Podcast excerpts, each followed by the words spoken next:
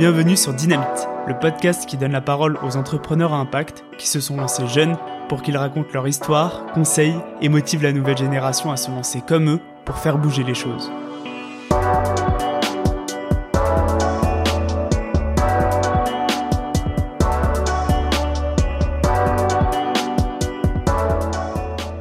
Astrid a un début de carrière rêvé, avec un diplôme d'une grande école, des expériences en fusion et acquisition et un job chez Google. Pourtant, elle sent une déconnexion dans ce qu'elle fait. Après une prise de recul et des lectures sur l'urgence climatique, elle sent qu'elle a envie d'explorer et de passer à l'action. Elle part pendant 6 mois faire un tour de France pour rencontrer des agriculteurs qui œuvrent pour une alimentation plus durable. Puis, elle rencontre Vincent, Marc et Simon, et ensemble ils montent Ferme en Vie. Ferme en Vie, c'est un projet qui a pour ambition de racheter des fermes grâce à de l'épargne citoyenne, de trouver des agriculteurs qui s'engagent à respecter une charte agroécologique et de les accompagner à reprendre ces exploitations, et donc de participer à la transition agricole. Le parcours d'Astrid et son expérience sont passionnants. J'espère vraiment que cet épisode vous plaira. Bonne écoute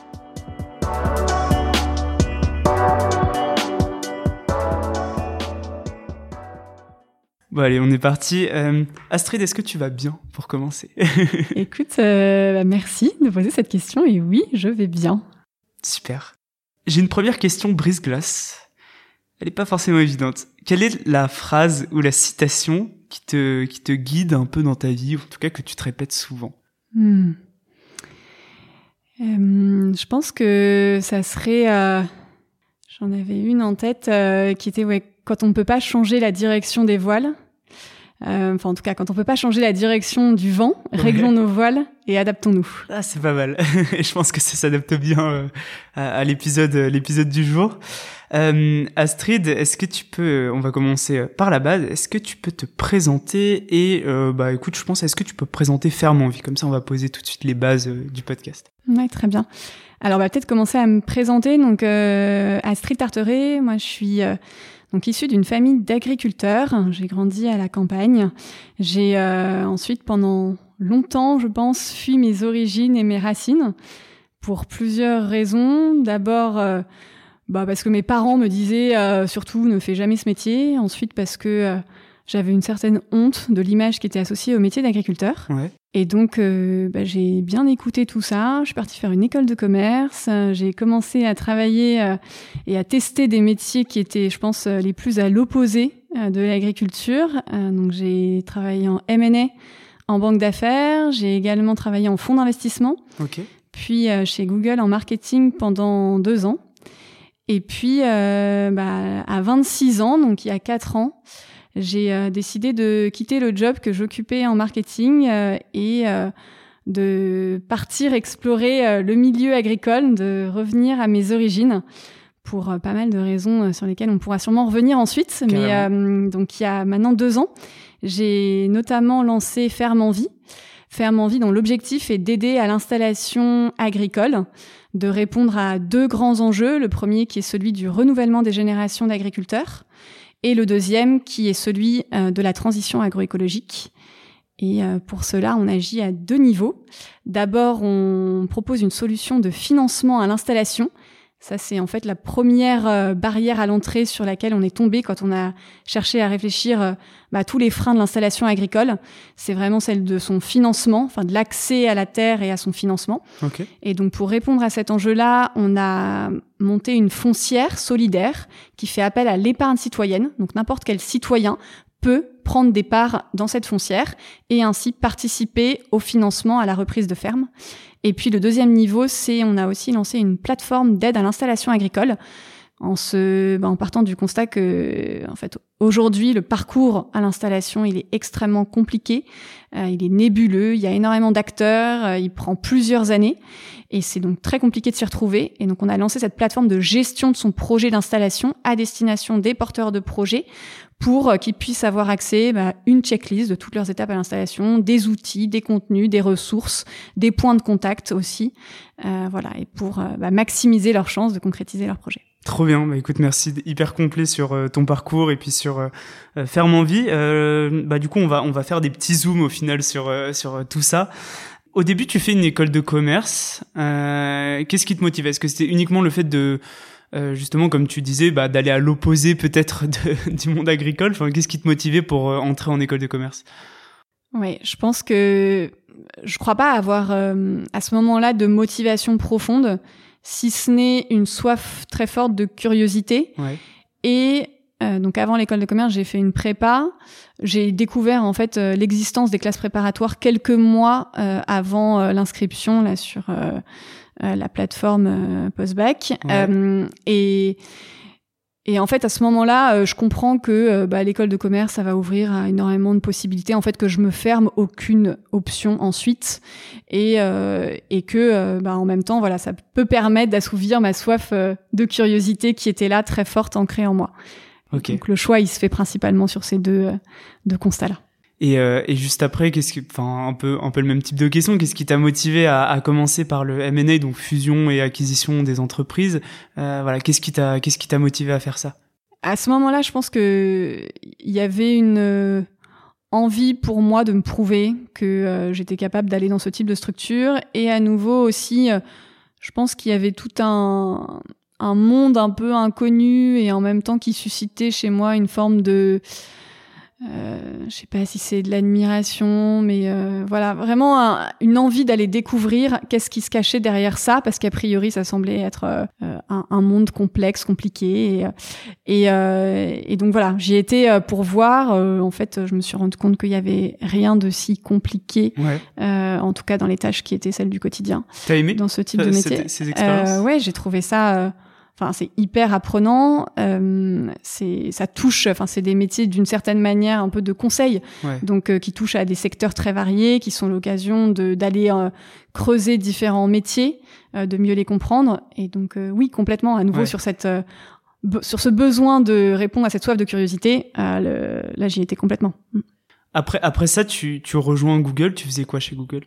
Alors chez Google, j'étais chef de projet marketing euh, sur la partie assistant Google et euh, Google Hardware. Ok, d'accord. Très bien. Quand tu t'es chez Google euh, et même tes expériences avant, enfin, t'as un peu le, comment dire, tu vois, le parcours euh, finalement rêvé de, je pense, de, de, certaines personnes qui rentrent en école de commerce. Enfin, t'as eu des postes prestigieux. Je pense que quand tu disais je bosse chez Google, enfin, c'était c'était quand même assez stylé. Comment t'en es venu justement à avoir ce déclic ou peut-être ce ras-le-bol? Enfin, comment ça s'est passé euh, Est-ce qu'il y a eu un moment mm. particulier? Enfin, quel a été le, raisonnement pour vraiment euh, quitter Google et puis faire une peut-être pas une reconversion, mais voilà quand même un, changement de un changement de vie? Mm. En fait, euh, je je sentais en moi une forme de manque d'alignement. donc chez Google, j'y suis restée à peu près, enfin quasiment deux ans je sentais qu'il y avait euh, voilà un désalignement qui était là et en même temps une question qui m'obsédait, mais ça qui m'obsédait depuis plusieurs années, qui était celle euh, du pourquoi.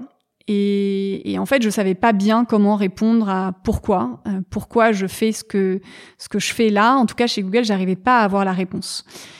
Et, euh, et en fait, à ce moment-là, par diverses rencontres, j'ai eu envie de tester des expériences euh, de un peu solitude slash silence. Donc je suis partie euh, à plusieurs reprises randonner seule, je suis partie vivre des retraites en silence. Et ces moments, ils ont été assez structurants pour moi. Euh, ils ont généré clairement des déclics. Hmm. Euh, je crois que le premier déclic, ça a été euh, accéder à un espèce de ressenti que tout est lié, à la fois bah, nous, les autres, la nature qui nous entoure. Le deuxième déclic, ça a été euh, ok, ma place, elle est pas ici. Ouais. Et donc, euh, voilà, au bout de quelques mois à vivre ces expériences, euh, tout en étant encore chez Google, je me suis dit, ok, première certitude, il faut que je quitte ce job. deuxième, deuxième prise de conscience, bah en fait, ces articles que je lis sur cette urgence qui est là, environnementale, écologique, en fait, jusqu'à présent, j'étais assez froide, et là, d'un seul coup, je sens que ça a un tout autre écho en moi. Et donc, j'ai envie d'aller explorer, j'ai envie de passer à l'action. Et donc, euh, bah, en même temps, je commence à m'informer, puis à me former euh, sur euh, ces sujets au départ environnementaux de manière assez large. Ouais. Et puis en fait, à ce moment-là, bah, je réalise que l'agriculture, c'est un point central. l'agriculture et l'alimentation, notre système alimentaire en France, c'est 24% de nos émissions de gaz à effet de serre. L'agriculture là-dedans, c'est 65% de ces 24%. Donc je comprends que bah, c'est euh, c'est un, une étape, enfin c'est un point euh, central Hmm. de ces enjeux et en même temps je sens qu'il y a là un espèce d'appel à une reconnexion en fait. Ouais. Et donc euh, bah, ces deux éléments combinés euh, font que explorer ce milieu-là, ça apparaît pour moi à ce moment-là comme une évidence. Ouais, c'est quand tu dis une reconnexion là, c'était par rapport justement à, à ton enfance, euh, d'être euh, fille euh, fille d'éleveur, c'était ça, je crois? Ouais, exactement. Ouais, c'est là où tu t'es dit parce que c'est vrai que t'aurais pu euh, euh, te lancer dans le transport, mais au final t'as peut-être d'instinct t'as senti que c'était ça le- la cause où tu devais euh, faire quelque chose quoi. Exactement. Ouais. J'ai senti que voilà qu'en fait ça me laissait vraiment pas indifférente, qu'il y avait quelque chose qui me prenait au trip dès que je commençais à parler de ces sujets-là, beaucoup plus que en effet quand je parlais de transport, de bâtiments, de voilà d'autres activités humaines qui peuvent générer elles aussi des émissions.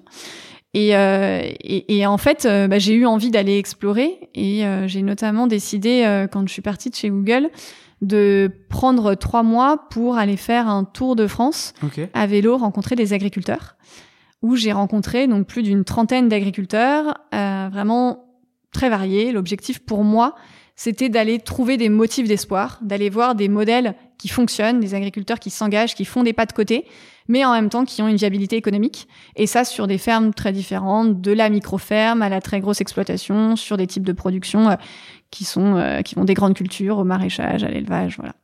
Si on, si on revient un petit peu euh, juste avant, je pense, enfin, c'est juste avant, on va peut-être revenir un, un- un- juste un petit peu sur le, le problème de, de l'agriculture. Mhm. Euh, pourquoi ça représente autant? Enfin, je pense que c'est vrai que euh, maintenant on, on a un peu cette information. Effectivement, la- l'agriculture euh, euh, pollue, le, le système agroalimentaire, euh, voilà, pollue. Euh, mais je pense que c'est pas forcément évident de comprendre en fait quel est le lien entre le fermier, qui l'agriculteur, qui va qui va produire dans son champ et la, la pollution, les émissions de gaz à effet de serre, etc. Est-ce que en vulgarisant peut-être, voilà, de, en étant très simple, est-ce que tu peux nous expliquer ça? Hmm. Alors en étant très simple, enfin c'est c'est assez multifactoriel, hein. Ouais. mais en tout cas, euh, donc pour donner quelques chiffres à ce que je donnais tout à l'heure, euh, en France, le système alimentaire c'est 24% de nos émissions. Sur ces 24%, il y en a 65% qui viennent de l'agriculture, Ok. Euh, et donc les 35% restants qui viennent euh, des industries aval, donc que sont euh, toute l'industrie agroalimentaire, le transport et la consommation.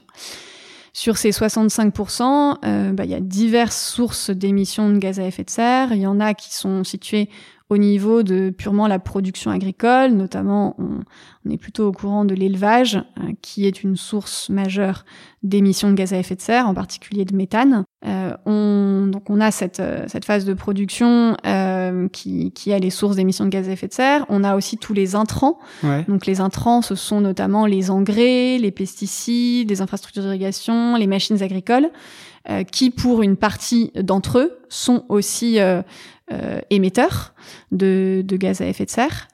Euh, voilà, on a ces, ces principaux points-là. Après, je pense qu'un point important aussi à souligner, parce que oui, on entend que l'agriculture pollue, mais moi, ce qui a été aussi moteur d'action pour moi, c'est que l'agriculture, c'est aussi une source de, enfin, c'est, ce sont des puits de carbone en fait. Mhm. Les forêts, les prairies, ce sont des puits de carbone. euh, Enfin, après les océans, euh, forêts et prairies, ce sont les principaux puits de carbone.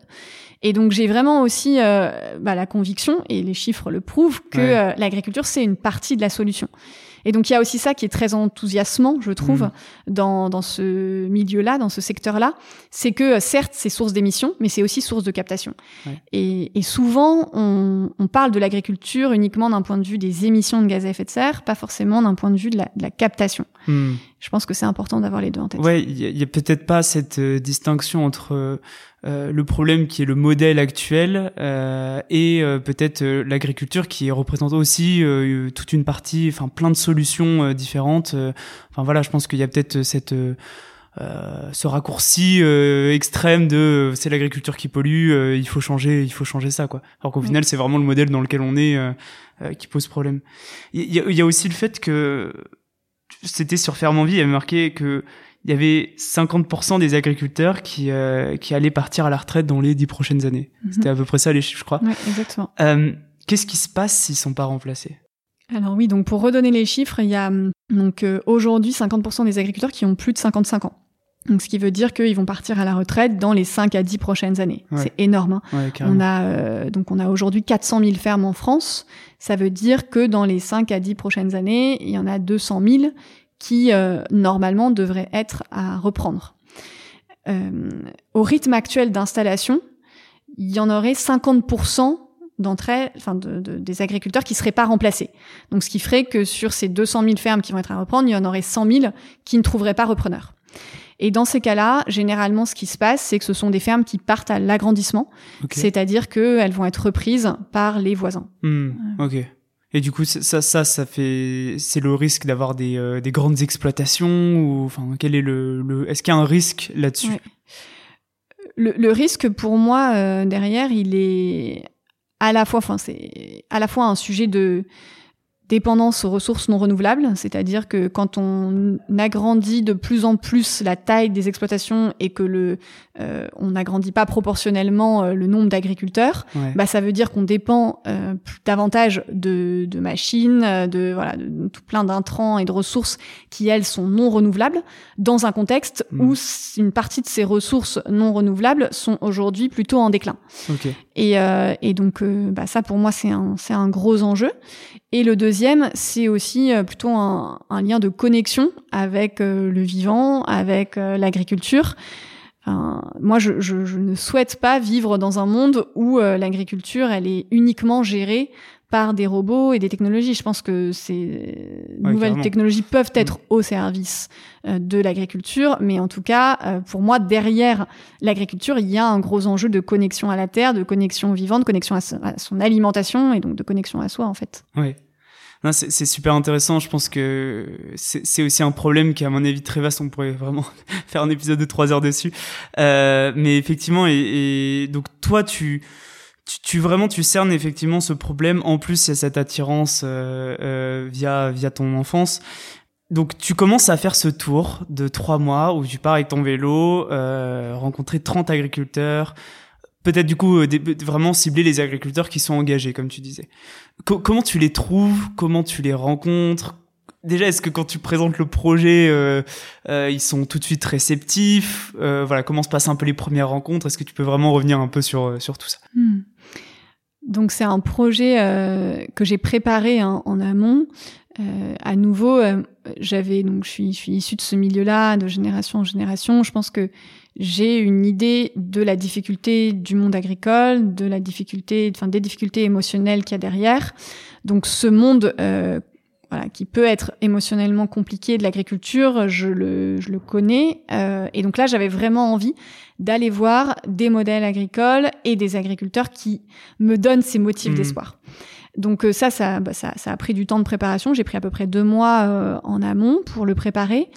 Et euh, pour euh, ce qui est de comment est-ce que j'ai trouvé ces agriculteurs via différentes sources, à la fois des associations, Notamment, je suis rentrée en contact avec une association qui s'appelle Au cœur des paysans, qui propose d'aller à la rencontre d'agriculteurs sur des parcours de randonnée donc eux qui m'ont mis en contact avec euh, certains agriculteurs, via aussi des syndicats, via des entreprises, euh, notamment mmh. Pure Projet, qui m'avait mis en relation avec euh, quelques agriculteurs, et puis aussi via des articles de presse. Ouais. J'ai pas mal du coup lu la presse et été me renseigner sur des agriculteurs qui pouvaient être mis en avant dans différents médias que j'ai contactés, et puis ensuite de ça, ça a été du bouche à oreille des agriculteurs que je contactais et qui me mettaient en relation avec d'autres agriculteurs de leur entourage.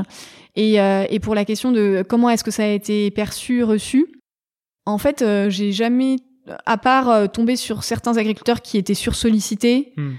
parce que très visibles, notamment médiatiquement, sinon, pour la majeure partie d'entre eux, le, ils étaient super réceptifs mais aussi parce que je ciblais, comme je disais, des gens assez engagés, qui sont des... Voilà, moi, mes critères, c'était aller voir des agriculteurs qui ont envie de parler de ce qu'ils font, qui savent en parler, et euh, voilà qui savent vulgariser et qui ont envie de passer du temps pour euh, pour expliquer tout ça. Hmm. Et donc une fois que j'avais un peu fait ce filtre là avant de les contacter, une fois que je les contactais, il y avait euh, généralement pas de souci. Et alors, est-ce qu'ils ont réussi à te donner espoir ou en tout cas, qu'est-ce que tu as appris de, de, toutes ces rencontres avec eux? Oui. Ah ouais, j'en suis clairement rentrée avec de grands motifs d'espoir, hyper enthousiasmée et, et nourrie de ces rencontres, j'avais l'impression de vivre des, des shots d'apprentissage. à chaque fois. ce que j'en ai retenu, bah, c'est d'abord en fait le fait qu'il y y a plusieurs agricultures qui sont souhaitables et je crois qu'il est souhaitable qu'il en soit ainsi. Donc on peut parfois nous vivant euh, dans des villes, milieux urbains, avoir euh, parfois des jugements un peu préconçus sur ces sujets-là, euh, qui, je trouve, viennent parfois de peur sous-jacente, sous, ah, sous pardon, et aussi d'une non-connaissance. Hmm. Donc moi, c'était vraiment là l'objectif, c'était d'essayer d'avoir le moins de jugements préconçus en y allant et d'être à l'écoute. Et en fait, bah, j'ai rencontré des agriculteurs qui ont tous des chevaux de bataille qui sont différents. Certains, ça va être les sols. Euh, ils vont se battre pour avoir un sol en bonne santé. Il y en a d'autres pour qui ça va être la biodiversité. L'objectif, c'est de ramener de la biodiversité sur leur euh, sur leur ferme. Pour d'autres, ça va être l'aventure humaine. Ils vont envie ils vont avoir envie de s'installer en collectif parce que pour eux, le plus important, c'est ça. Hmm. Pour d'autres, ça va être euh, le contact avec le consommateur. On veut absolument maîtriser l'ensemble de notre chaîne alimentaire. voilà, il y a des il y avait vraiment des, des envies, des modèles, des, des aspirations qui étaient euh, variées, mais euh, que des gens qui euh, réfléchissent à pourquoi ils font ce qu'ils font et comment ils le font. Et donc ils le font bien en fait. Ouais, carrément. Voilà, donc c'est c'était aussi bah, super rassurant. Ouais. Et derrière ça, un autre point qui a été marquant pour moi, c'est c'est la reconnexion en fait. Alors oui, certes à, mes origines, mais aussi à ce qu'on mange. Hmm en fait, euh, même si moi je suis issue du milieu agricole, euh, j'ai bah, ensuite euh, vécu en ville, à Lille, puis un peu à l'étranger, puis à Paris. et bah, comme un peu tout à chacun, je me posais pas trop de questions sur ce que je mangeais, sur où je m'approvisionnais. Je faisais mes courses en supermarché. Je jetais d'ailleurs une bonne partie, j'avais un peu fait l'exercice, euh, j'étais à un tiers de ce que je mange que je jette, donc ce qui est énorme, mais ce qui est la moyenne en fait. Oui, c'est ça, c'est la moyenne de, de, des Français. En euh, exactement. Mm. Et, euh, et en fait, euh, ce projet, ça a été un, un vrai déclic pour moi. notamment, je me souviens avoir rencontré un agriculteur qui s'appelle Jean-Pierre, qui est en Bourgogne et qui, lui, donc a une production euh, très diversifiée. Il fait à la fois des grandes cultures, de l'élevage. Il fait de l'élevage de brebis et il, fabriquait son propre euh, yaourt au lait de brebis. Et en fait, euh, bah de voir la production d'un pot de yaourt en fait de A à Z, je me suis rendu compte qu'en rentrant à Paris ensuite, on les regarde pas de la même manière au supermarché. Ah oui, c'est clair, c'est clair. Et en fait, ça a eu un vrai impact pour moi, notamment sur bah, mon mode de consommation et j'ai complètement changé euh, ma manière de faire mes courses. Euh, j'ai clairement arrêté de jeter. Enfin, c'était hmm. juste, j'avais un rapport qui était radicalement différent. Ouais, c'est clair. Je pense que au plus, c'est, enfin, comme tu dis, toi, t'es allé sur le terrain, mais je pense que c'est très invisible pour la majorité de euh, des Français. Au final, euh, tout ce qu'on voit, c'est au supermarché. On se rend pas compte de tout le process qu'il y a derrière. Euh, enfin, évidemment, on a une petite idée, mais je pense que tant qu'on n'est pas allé rencontrer l'agriculteur qui nous parle de comment il produit, aussi des galères qu'il peut rencontrer et tout, je crois que on réalise pas ce genre de choses, quoi. Complètement. Il y a un chiffre, moi, qui m'a marqué, qui est sur sur un panier alimentaire moyen de 100 euros en grande distribution il y a 6,20 euros qui revient à l'agriculteur. Ah Donc après, il y a une telle chaîne d'intermédiaires qu'aujourd'hui, euh, voilà, chacun enfin, se répartit un peu la valeur comme il peut. Mais en tout cas, il y a 6,20 euros qui revient à l'agriculteur et euh, la plupart du temps, en fait, ça sert pas à, rembourser ses coûts. Hmm. Donc après, euh, il y a 70% d'un revenu, du revenu d'un agriculteur qui dépend des subventions. Donc c'est dans tous les cas un, un, secteur qui est excessivement subventionné. mais mais c'est marquant euh, et euh, voilà. Donc euh, donc c'est sûr que moi ça a complètement été une prise de conscience pour moi et je suis rentrée j'avais très très envie de permettre à d'autres de vivre cette expérience de sensibiliser et de partager sur ce que j'avais appris. Et alors effectivement tu as, aussi monté du coup la, la fresque Agrialim. Mm. je pense que ça a été aussi cette, cette envie de, de transmettre. Euh, comment si t'en es venu à, à créer euh, Ferme Envie, à te lancer? Ouais.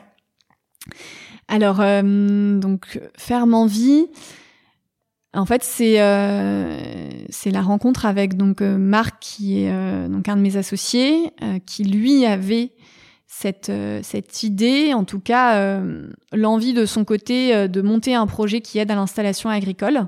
Ok. Le comment était encore assez flou à ce moment-là.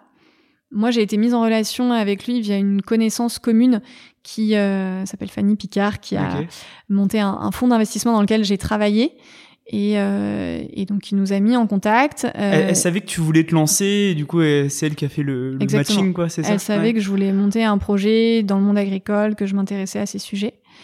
Et, euh, et donc, euh, donc voilà, j'ai commencé à discuter avec Marc, qui euh, lui a rencontré, enfin connaissait déjà euh, Simon, qui est un autre de nos associés, euh, qui était un de ses amis de, de promo, et puis qui avait rencontré aussi quelques temps auparavant Vincent. Et donc, on était tous les quatre là animés par cette envie de s'engager, en tout cas mettre notre énergie au service de ces enjeux aujourd'hui agricoles, agricoles, pardon.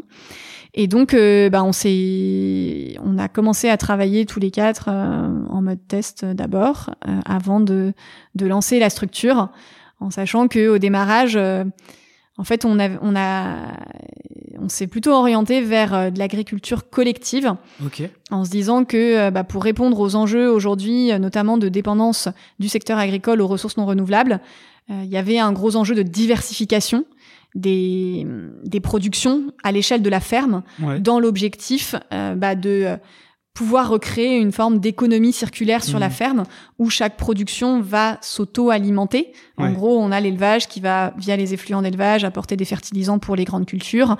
Euh, voilà, et l'idée, c'était de reconstruire quelque chose de circulaire mmh. comme cela.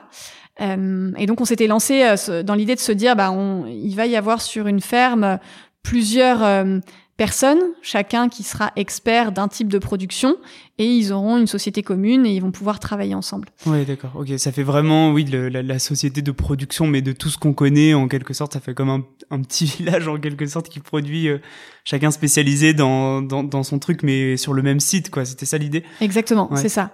Et il y avait, euh, on a, il y a notamment un modèle qui est assez connu qui s'appelle la ferme de la Tournerie, euh, qui fonctionne de cette manière en collectif avec euh, des productions ultra diversifiées. Ouais. Et donc on s'était dit, bah, est-ce qu'il n'y a pas un intérêt à aider à ce que ce modèle-là il puisse être répliqué? Et alors tu disais euh, au début euh, l'un de tes associés, alors il n'avait pas encore le, donc c'était Marc, il n'avait pas encore le le comment. Euh, quand vous êtes quatre à se dire bon bah on va essayer de lancer quelque chose tous les quatre, euh, comment vous vous arrivez justement à cette idée? Enfin j'imagine que vous êtes passé par pas mal de, de réflexions aussi euh, jusqu'à trouver cette idée. Hmm. Bah, euh, alors moi personnellement, euh, j'avais vu justement euh, pendant mon tour à vélo des formats de d'agriculture collective.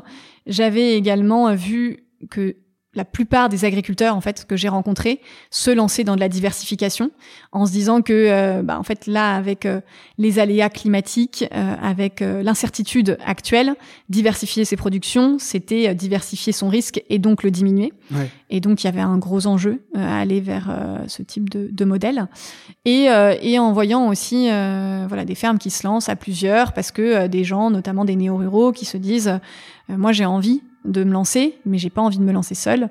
Et euh, voilà, donc j'ai envie aussi que cette aventure ce soit une aventure humaine. Ok, donc vous avez euh, ces, ces, différents constats, donc on voit bien que, que ça a pu amener rapidement euh, justement le, projet.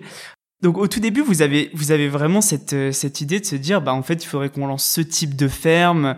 Mais mais comment ça se passe? Comment vous comment vous, vous trouvez? Quel a été le processus jusqu'à trouver la première ferme et, et lancer lancer ferme en vie quoi? Ouais. Bah ça, à nouveau, euh, nous, on avait envie très vite de tester, ouais. de pouvoir euh, réaliser ce premier projet.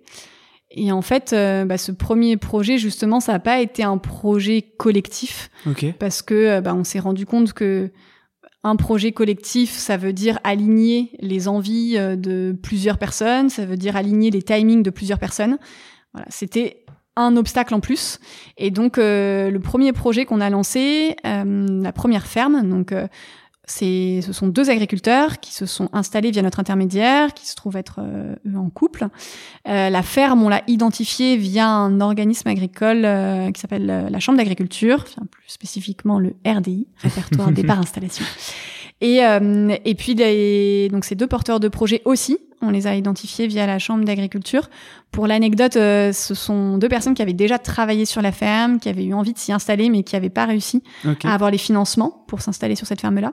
Et ils sont aussi eux rencontrés ouais. euh, sur la ferme. Ils se ouais, connaissaient pas. Vraiment, et donc euh, c'est une ferme qui, donc aujourd'hui, ils sont installés depuis un an. C'est une ferme en polyculture élevage qui est très diversifiée. Elle fait une cinquantaine d'hectares. Ouais. Un hectare, je sais pas si ça te parle. Aussi 10 000 mètres carrés Ouais, c'est ça, exactement. C'est bon, je suis bon. et donc, euh, le, voilà, très diversifié, avec euh, de l'agritourisme, donc ils ont de l'accueil à la ferme, avec euh, un atelier de transformation, avec également une boutique à la ferme. Ok. Et, et voilà, ils sont ils sont installés ouais maintenant depuis un an. La ferme elle est dans les Deux-Sèvres à côté de Niort. Et alors comment ça s'est passé? Comment vous les avez euh, aidés? Puisque eux voulaient déjà reprendre une ferme C'était ça, ils n'avaient pas trouvé le financement. Donc euh, comment se passe la première rencontre? Vous arrivez en disant bah tiens on a peut-être une solution qui va pouvoir vous intéresser. Enfin comment ça se passe? Oui. Ah donc eux ils avaient ils étaient dans le milieu agricole depuis euh, un peu plus de cinq ans. Ok. Donc ils cherchaient à s'installer. Pour l'instant, ils étaient salariés. Ils avaient travaillé sur la ferme en question, puis ils en étaient partis. Et, euh, et donc nous, au moment où on a entendu, enfin su que cette ferme était à vendre, que l'on s'est mis donc euh, à rechercher des personnes pour s'y installer. Euh, on nous a parlé donc de, de ce couple euh, qu'on a été rencontré, à qui on a présenté ce qu'on faisait, et qui ont été euh, en fait très vite intéressés par par la solution, puisque eux, ça avait été ça leur principal enjeu, ça avait mmh. été celui du financement. Et, et donc on leur a expliqué bah, nous comment on fonctionnait, euh, donc l'idée c'est euh, bien de faire appel à de l'épargne citoyenne euh, et donc ce sont des citoyens qui permettent de financer cette ferme et ensuite les agriculteurs qui s'installent eux ils sont locataires avec une option d'achat. Ok d'accord. Donc ils louent en fait les terres et les bâtiments et à partir de la septième année s'ils le souhaitent ils peuvent racheter. D'accord ok très clair. Au, début justement vous vous avez identifié bah il y avait ce problème de, de financement mais comment on euh, comment ça se passe pour lancer cette, euh, cette cagnotte de financement pour, euh, pour cette première ferme? Hmm. Alors, pour être tout à fait exact, en fait, pour la première ferme, on n'est pas passé via la foncière. Okay. On a créé une structure juridique indépendante qui s'appelle un GFA, un groupement foncier agricole, et euh, au sein de ce GFA, il y a plusieurs citoyens investisseurs qui sont, sont réunis, qui sont des gens en fait de notre réseau élargi, euh, qui ont eux aussi fait appel à des personnes de leur entourage. Okay. Euh, donc c'est en fait un petit groupe de mm. gens qui pour la plupart se connaissent, qui ont choisi de euh, d'aider au financement de cette première ferme. D'accord, ok, très clair. Du coup, ouais, c'était des, des, des connaissances de connaissances. Enfin voilà, le, le petit groupe qui euh, qui effectivement finance. Ok, donc la ferme elle est achetée, il y a le lancement, euh, voilà le, lancement euh, euh, de l'exploitation. J'imagine que du coup il y a, y, a, y a, quoi? Il y a un accompagnement qui se passe à ce moment-là de, de l'équipe de ferme en vie pour, pour comme tu disais justement, c'est compliqué aussi quand on vient s'installer. Il y a beaucoup de néo-ruraux qui qui ont du mal aussi à s'installer. comment ça se passe pour les accompagner au tout début? Ouais. Donc il y a un accompagnement de notre part qui est plutôt un accompagnement à la structuration du projet, euh, donc notamment juridique, mais aussi de coordination. On est là vraiment pour faciliter et pour aider à la concrétisation du projet. Maintenant, on s'appuie beaucoup sur les acteurs aujourd'hui de l'installation agricole qui existe au niveau local. Okay, euh, nous, l'objectif, c'est vraiment de collaborer avec ces acteurs-là. Donc, ce sont des chambres d'agriculture, ce sont des ce qu'on appelle des ADR. Euh, et donc là, dans le cas présent, euh, les porteurs de projets ont été accompagnés par ces structures en collaboration avec nous, qui étions là aussi pour s'assurer que euh, tout se déroule correctement. Après, à nouveau, ce sont des personnes qui travaillent, euh, qui travaillaient déjà hmm. dans le monde agricole depuis plusieurs années. Donc, ils avaient déjà de l'expérience, ils avaient déjà un réseau, ils étaient déjà sur le territoire. Ouais. Donc euh, voilà. Et, et, comment vous avez trouvé aussi votre euh, votre modèle économique? Parce que effectivement, il y a, y a enfin, cette identification qu'il faut financer les, la reprise d'exploitation, accompagner euh, au moins en tout cas pour les les premières étapes les personnes qui reprennent les fermes. Mais voilà, comment c'est Il y a quand même la question de comment on peut viabiliser le projet. Hmm. Donc nous, notre modèle économique, il repose principalement sur une commission qui est prise à l'investissement. Donc, c'est-à-dire que quand un citoyen investisseur place une partie de son épargne euh, dans la foncière, il y a une commission qui est prise pour pouvoir gérer tout le la construction, le déploiement du projet d'installation. Ça c'est notre modèle économique repose principalement sur cette commission. Et il repose également en petite partie sur un forfait que l'on prend euh, au porteur de projet pour euh, tout le montage du dossier au tout début, vous avez donc vous avez cette première ferme. Et, enfin, ça y est, c'est repris, ça fonctionne. Donc là, vous avez euh, vraiment, euh, bah, ça y est, testé le, le projet. Euh, ça se passe comment ensuite? Euh, Je vais dire, euh, euh, comment vous repérez les autres exploitations que, que vous pouvez reprendre? Enfin voilà, euh, quels ont été un peu les, les enseignements aussi de, de, ce, de cette première expérience pour, pour le projet? Hmm. Alors les enseignements, je vais peut-être commencer par cette question. ils sont principalement en fait dans la difficulté déjà à installer plusieurs personnes en même temps et aussi dans la difficulté à faire se rencontrer les fermes avec les porteurs de projets. Okay. En fait, euh, nous aujourd'hui, le principal enjeu que l'on a, c'est que euh, et que tous les acteurs en fait euh, de l'installation agricole ont, euh, c'est que d'un côté on a euh, des fermes qui sont à vendre, de l'autre côté on a des porteurs de projets qui veulent s'installer, mais la plupart du temps les fermes sont surdimensionnées par rapport aux projets des porteurs de projets. Ce sont des fermes euh, qui sont construites sur un modèle euh, agricole des 50 dernières années, qui n'est pas forcément le modèle que les porteurs de projets actuels ont envie de répliquer. Et donc euh, les porteurs de projets aujourd'hui, ils ont plutôt envie d'être sur des relativement petites surfaces, de maîtriser l'ensemble de la chaîne alimentaire et de pouvoir créer de la valeur de cette manière, ce qui n'est pas le modèle entre guillemets dominant de ces dernières décennies. Et donc il y a vraiment cette difficulté à faire se rencontrer hmm. l'offre de ferme et la demande des porteurs de projets. Comment ça s'est passé du coup pour les pour les autres exploitations? Est-ce que ça a été le même modèle qui a été répliqué ou euh, comment vous avez fait euh, évoluer le projet? Du coup non, mm. puisque effectivement il y a eu le lancement de euh, vraiment de, de la foncière. Enfin, comment ça s'est passé ensuite? Oui. Alors il y a le lancement de la foncière, mais ça en fait c'est pas si visible que ça pour les porteurs de projets. Ok. Mais donc en effet aujourd'hui, peut-être pour donner quelques chiffres, donc on a levé près de 4 millions d'euros pour le financement de fermes et on a à l'heure actuelle euh, cinq projets qui ont été réalisés. Ils sont principalement en Nouvelle-Aquitaine. Et donc, ce sont des projets, euh, donc cinq projets avec sept agriculteurs et agricultrices installés euh, en tout. Et donc des projets bah, principalement diversifiés. Ça, c'est un point important que j'ai pas forcément mentionné jusqu'à présent, mais nous, on, dans les conditions d'installation, on demande à ce que les porteurs de projets respectent une charte agroécologique. Ouais qui euh, a plusieurs critères, notamment celui d'être en bio, notamment celui de mettre en place euh, sur la ferme des infrastructures protectrices de la biodiversité, de développer des filières courtes, donc des circuits courts et aussi de la vente directe. Mmh. Euh, donc voilà, c'est un peu le ça le tronc commun des projets qui s'installent via notre intermédiaire. Maintenant, ils sont multiples, variés dans différentes zones géographiques et sur des surfaces que l'on dit en gros moyenne. La surface moyenne en France, c'est 60 hectares. Hmm. Et nous, on est sur des projets entre 30 et 200 hectares. Ok, d'accord. Oui, il y a vraiment cette idée de, de surtout euh, produire euh, un, un, autre, euh, un autre système par rapport à ce qu'on discutait juste avant de, de rejeter un peu cette agriculture conventionnelle, d'être vraiment dans, dans tous ces principes de l'agroécologie pour, pour comme tu disais, recréer des, de la biodiversité, des puits de carbone. Enfin, voilà, ça, je pense que c'était vraiment le, le why comme on dit euh, de, de, de Fèvre quoi. Ouais c'est ça.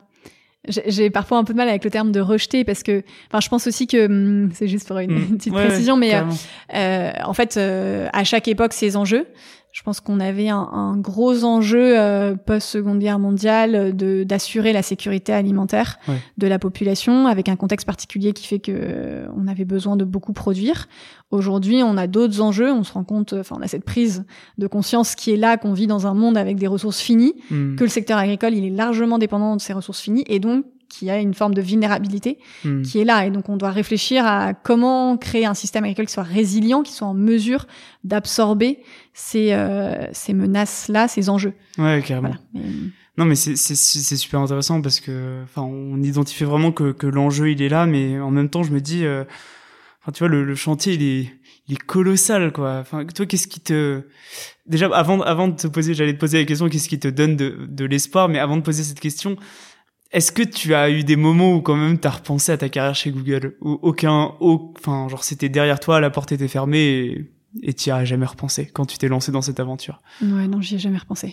jamais. Non, non, ça c'est sûr. Euh, enfin, je je sais que ma place, elle est euh, dans le monde agricole. en tout cas, aujourd'hui, elle est là. C'est sûr. Euh, non, c'est certain. Et, euh, et moi, je pense que ce qui me, peut-être pour rajouter, ce qui ce qui me donne vraiment euh, l'envie, l'énergie de me lever le matin. Euh, je crois que je suis pas mal marquée par ce tour euh, à vélo en rencontre d'agriculteurs. Et c'est vraiment de de trouver des occasions de rencontre, enfin de faire se parler en fait le citoyen consommateur et le producteur. Et tu, tu, disais, l'enjeu, il est colossal, clairement. je pense qu'il y a un vrai enjeu de sensibilisation à notre alimentation, aussi pour peut-être générer des vocations ensuite, mais en tout cas un enjeu à aller parler euh, bah, aux gens relativement tôt dans leur euh, voilà dans leurs évolutions, dans leurs réflexions. Ouais, carrément. Et, euh, et, donc ça c'est aussi un gros enjeu pour moi. J'ai on n'a pas trop parlé, mais j'ai un autre projet dont euh, dont l'objectif euh, est justement de permettre à des collégiens d'aller vivre une semaine de séjour immersif dans des fermes hmm. euh, avec cette idée de euh, bah, j'ai envie de permettre à tout le monde en fait d'aller à la rencontre de son alimentation de ce qu'il est en fait derrière ça pour euh, bah, avoir reprendre le contrôle sur ce que l'on mange au quotidien et peut-être derrière générer des vocations. Ouais, c'est ça. C'est bah, justement le histoire de que ça fasse le même enseignement que toi t'as eu dans ton tour, mais peut-être plus tôt aussi avec des collégiens et, et refaire ce, ce rapport du, du champ à l'assiette. Exactement. Quand justement, jusqu'où tu veux amener ce projet euh, Ferme en vie? Enfin, jusqu'où vous imaginez euh, l'amener? Oui. Alors, euh, donc nous, le projet, bah, c'est donc je mentionnais tout à l'heure qu'il y a donc deux niveaux. il y a celui du financement de ferme, où là, bah, l'objectif, c'est d'aider à l'installation d'agriculteurs sur de plus en plus de fermes selon le modèle que l'on propose. Donc euh, ça c'est important pour nous. Là, on a un objectif euh, d'ici fin d'année à être sur une dizaine de fermes qui soient installées, voilà, et d'augmenter progressivement euh, dans les années à venir. Et après, donc l'autre enjeu qui est celui donc de cette plateforme aujourd'hui d'aide à la gestion de son projet d'installation. Là, nous voilà, ce qu'on souhaite, c'est vraiment que cette plateforme, elle puisse être une, un point de contact, enfin en tout cas que tous les porteurs de projets puissent aller sur cette plateforme pour avoir accès à toutes les étapes de l'installation agricole, avoir accès à tous les acteurs aujourd'hui de l'installation agricole qui proposent de les aider pour au maximum simplifier, fluidifier ce parcours et aussi le digitaliser euh, d'une certaine manière. Trop bien. Après tout ce que tu as appris de, de cette expérience entrepreneuriale, euh, quel conseil tu donnerais à, euh, aux jeunes qui aimeraient se lancer justement dans, dans, dans l'entrepreneuriat impact? Alors, aux jeunes qui aimeraient se lancer, euh, je crois qu'il faut déjà avoir un certain goût du risque. Ouais. À mon avis, ça c'est euh, un point important euh, qui est un peu lié à ça. C'est aussi, moi je me suis souvent fait cette réflexion, aimer faire les 80%, enfin les 80 premiers pourcents de défrichage du projet, et ensuite les 20% purement exécution. Et voilà, c'est 80 premiers pourcents euh, de défrichage pour moi ils sont ils sont clés. Euh, et après là qui est peut-être plus lié à l'impact, enfin je crois que c'est vraiment important de d'alterner entre action et réflexion, de prendre le temps de l'observation et de l'écoute aussi, euh, de voilà prendre le temps d'observer ce qui se passe autour de nous, euh, dans la société, mmh. euh, dans notre environnement, pour avoir une action qui soit la plus juste possible ensuite. Comment tu fais toi? T'arrives encore à le faire? Moi, j'essaie de prendre des temps de pause régulièrement. Déjà, euh, tous les six mois, je prends une semaine de silence, généralement. C'est quelque chose qui est qui est devenu indispensable pour moi, qui me permet de faire le vide et, euh, et voilà de prendre ce temps de recul qui, je pense, est nécessaire pour ensuite y aller et, euh, et agir. Astrid, pour toi, il sera comment le monde de demain? Hmm. Je crois que le monde de demain, il sera assez incertain euh, je voilà, je pense que on a un enjeu à, à être euh, de plus en plus à l'aise avec ça, même si ça peut paraître euh, très inconfortable. Et, et donc, il me semble important de développer sa capacité de, de, lâcher prise, et puis aussi certainement de développer une forme de, de sécurité intérieure pour faire face à ce à ce monde-là qui, je pense, nous attend. Ouais. Trop bien. Merci beaucoup Astrid. C'était vraiment passionnant d'avoir toute l'aventure, euh, le lancement de, de Ferme en Vie. Et, euh, et vraiment, si euh, moi il y a un truc que je retiens de cet épisode, c'est surtout cette capacité, comme tu disais à la fin, de faire des pauses, de rencontrer des gens, d'avoir de la réflexion sur la société. Et ça, je pense que si on a envie de devenir entrepreneur à impact, comme tu disais, c'est vraiment mais inévitable quoi. Lever la tête du guidon et regarder un peu autour de soi. Donc merci beaucoup, c'était passionnant et merci d'être passé au micro de Dynamite. Bah, merci à toi Jérôme. Il y a vraiment deux choses que je retiens de cet épisode. À la fois, comme Astrid, je trouve que c'est super important parfois d'appuyer sur le frein, de prendre du recul sur sa carrière et de se poser la question, est-ce que c'est vraiment ce que j'ai envie de faire? Est-ce que ce que je fais, ça me fait kiffer? Est-ce que j'y vois de l'impact? Et ça, c'est vraiment une question qu'on peut se poser tout au long de sa carrière, ça aide à prendre du recul. L'autre aspect que je trouve super intéressant avec le parcours d'Astrid, c'est qu'elle a vraiment pris le temps d'aller sur le terrain, de rencontrer des acteurs qui sont en place et qui déjà œuvrent pour cette transition agricole. Et ça, c'est un super réflexe de pas arriver avec des idées préconçues ou de passer juste du temps à lire des documents. Faut vraiment aller sur le terrain, rencontrer des acteurs, parce que la réalité, elle est là-bas. Merci d'avoir écouté Dynamite. Si vous avez aimé cet épisode, n'hésitez surtout pas à mettre plein d'étoiles sur vos plateformes de podcast préférées, à suivre Dynamite sur Instagram, dynamite.podcast, et en parler un maximum autour de vous. Vous pouvez également m'envoyer des messages pour me faire part de vos remarques ou de vos questions, ça m'aide vraiment à améliorer le projet. Je suis Jérôme Codias, créateur de Dynamite, un podcast engagé pour mettre en lumière d'autres modèles pour cette nouvelle génération afin d'imaginer une société plus juste et durable. Merci et à bientôt